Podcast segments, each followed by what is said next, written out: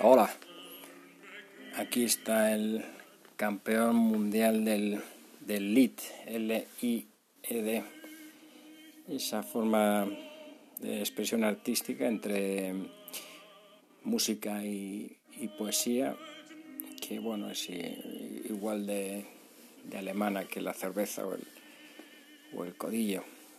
Digamos que el LID para mí es una eh, podría ser equiparable a la diferencia entre novela y relato.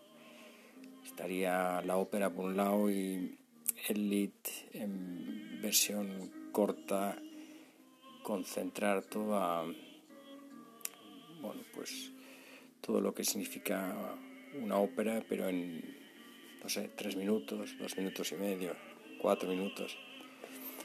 Eh, y bueno, pues el, el mejor que ha habido en la historia.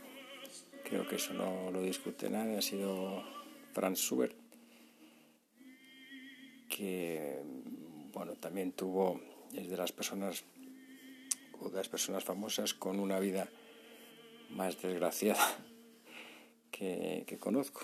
Eh, murió muy, muy joven para variar, con, con 31 años, y lo que me parece increíble es que la mayoría de obras, sus sinfonías, sus eh, cuartetos, misas, eh, miles de cosas famosísimas que escribió, probablemente nunca tuvo la oportunidad de escucharlas. Y, hoy pues las, las conoce todo el mundo, ¿no? Quien no conoce la, la novena sinfonía de Schubert o la inacabada, en fin, la música de cámara, los quintetos. Bueno, con Schubert es otro, otro compositor como, como cualquiera de los grandes que se podría hacer capítulos y capítulos. Y otra cosa increíble que supe, que era una idea un poco de la, bueno, primera mala suerte que tuvo en su vida, que nunca, los puestos que se presentó, nunca los consiguió y yo creo que así mismo siempre se vio como un, como un estudiante. ¿no? Su gran admirador era Beethoven, su gran admirado, pero mejor dicho, o su gran ídolo eh, era Beethoven, vivieron en la misma ciudad casi 30 años y nunca coincidieron. Eh, bueno, lo que iba a contar es que poco, bueno, estuvo muy enfermo ya los cuatro o cinco últimos años, eh, años de su vida contrajo la, sífilis y bueno, pues eso ya le acabó de, entre la miseria y la sífilis, por poco dinero que tenía, pues le acabaron de, de, rematar poco a poco. Pero eh, bueno, parece ser que se apuntó a clases de contrapunto en el último mes de vida. Para eso da una idea a mí me parece increíble, ¿no? un compositor que probablemente sea entre los cuatro o cinco compositores más grandes de la historia, eh, estuviera recibiendo o apuntándose a clases de, composición. Bueno, es verdad que el contrapunto es eh, seguramente la... Tiene fama de ser eh, complicadísimo, ¿no?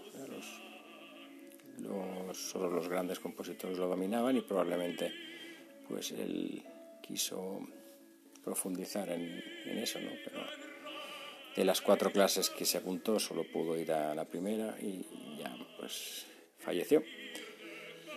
Y bueno, pues una de las cosas que sí, tal vez la única que le publicaron en su vida o con las que fue mínimamente conocido entre un, grupo muy pequeño de personas fueron los, los líderes, ¿no? Como compositor de líder que ya digo, estas veladas que se organizaban, se tocaba música y se cantaba, se cantaba y se recitaba poemas.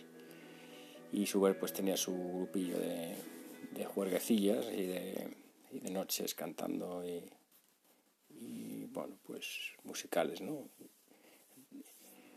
En fin, este ha sido el capítulo de hoy. Seguramente Schubert volverá, sin duda. Tiene muchas cosas muy impresionantes, únicas. Así que nada, Muy buenas tardes, mañanas, noches a todos y muy buena, muy buena música que os acompañe siempre. Eh, ah, se me ha olvidado decir que este es Fritz Wunderlich, uno de los más importantes tenores alemanes, que no ha habido tantos así del nivel de Pavarotti o de Domingo, famosísimo. Fritz Wunderlich también desapareció muy joven. Aquí está en un, cantando en un recital en directo, ya dejaré en los años 60 o así. Ya dejaré los, los datos para que los veáis.